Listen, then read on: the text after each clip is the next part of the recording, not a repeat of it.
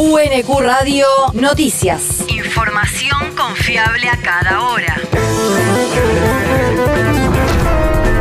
El clima. El Servicio Meteorológico Nacional indica que hoy se espera una máxima de 22 grados con cielo nublado y lloviznas aisladas. El viento soplará del este a lo largo de toda la jornada. El país.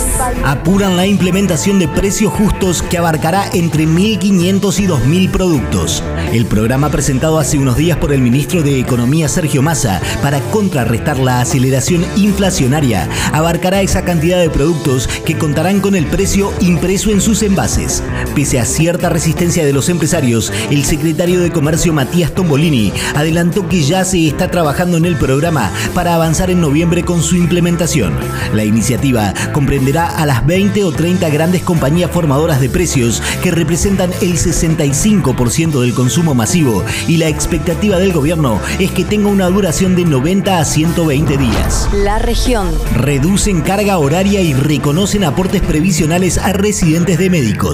El gobierno bonaerense presentó ayer un nuevo reglamento para regular la actividad de médicos y médicas residentes que contempla una baja en la carga horaria y pagos extras como incentivos, medidas que tuvieron buena recepción por parte de la Asociación Sindical de Profesionales de la Salud bonaerense SICOP tiene que ver con una mejora de condiciones laborales. Nicolás Creplac, ministro de Salud de la provincia de Buenos Aires. Mejora de condiciones de formación, mejoras de condiciones de convivencia, mejores de condiciones en general para que el sistema de salud de la provincia de Buenos Aires sea mucho más elegible, sea mucho más querible por cada uno de los graduados y graduadas nuevos que se incorporan al sistema de salud.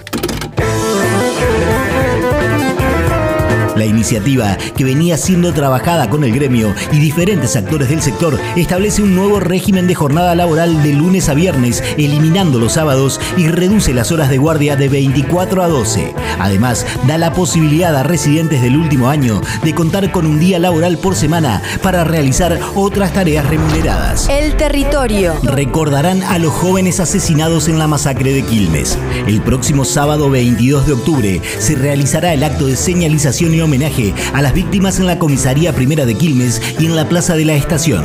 De esta forma, se conmemorará el hecho ocurrido en octubre del año 2004, cuando se produjeron las muertes de Diego Maldonado y Elías Jiménez, ambos de 15 años, junto a Miguel Aranda y Manuel Figueroa de 17, ocurridas en esa dependencia policial. Por torturas y no evitar las consecuencias del incendio producido en los calabozos de dicha dependencia, en 2015 fueron condenados por el Poder Judicial 10 funcionarios policiales. El mundo. Un gobernador indígena fue asesinado en Colombia.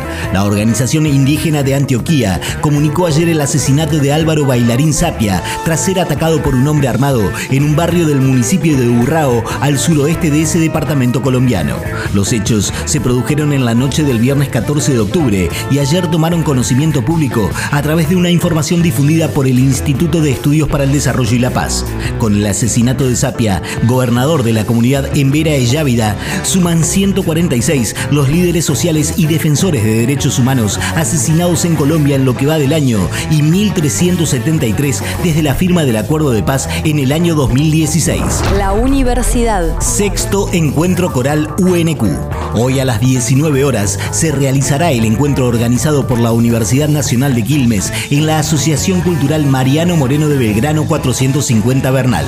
En esta edición se presentará el coro estable de la UNQ que oficiará de anfitrión del coro de niños y niñas de la Municipalidad de Verazategui y el conjunto vocal de cámara de la Municipalidad de Quilmes. Organizado por el Programa de Cultura de la Secretaría de Extensión Universitaria, el encuentro se viene realizando desde hace seis años consecutivos e incluso durante la pandemia tuvo sus versiones virtuales. El evento tiene como objetivo generar un espacio de intercambio artístico, cultural gratuito y abierto al público en general. El deporte. Dallas Mavericks le dio la bienvenida a Facundo Campazo. El base argentino arribó el pasado fin de semana a la ciudad de Dallas para firmar ayer el contrato que lo vinculará con los Mavericks durante esta temporada. El ex base del Real Madrid llega a la franquicia tejana desde Denver Nuggets, donde jugó en las últimas dos temporadas antes de convertirse en agente libre. Allí volverá a compartir equipo con el astro esloveno Luka Doncic, quien también fue integrante de la escuadra española entre el periodo 2015-2018. UNQ Radio te mantiene informado. Información confiable a cada hora. UNQ Radio, la radio pública.